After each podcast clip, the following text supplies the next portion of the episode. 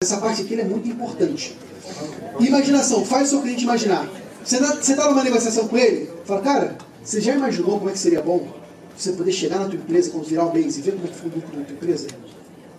Ele fala, cara, pode sacar aí 15 mil reais que a tua empresa desse lucro. Imaginação. Você faz ele se imaginar usando o seu serviço. Isso é muito poderoso. Faz ele se imaginar usando o seu serviço. Porque quando ele se imagina usando o seu serviço, o íntimo dele já comprou você. Entende? Faça ele se imaginar usando seu serviço.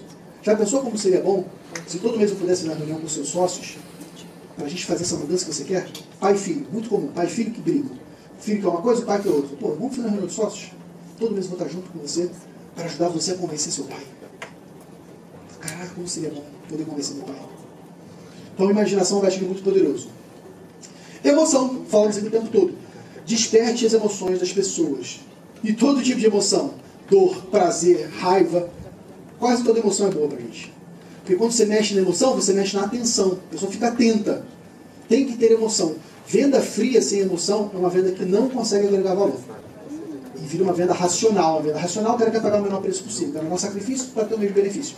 Então tentem puxar a emoção.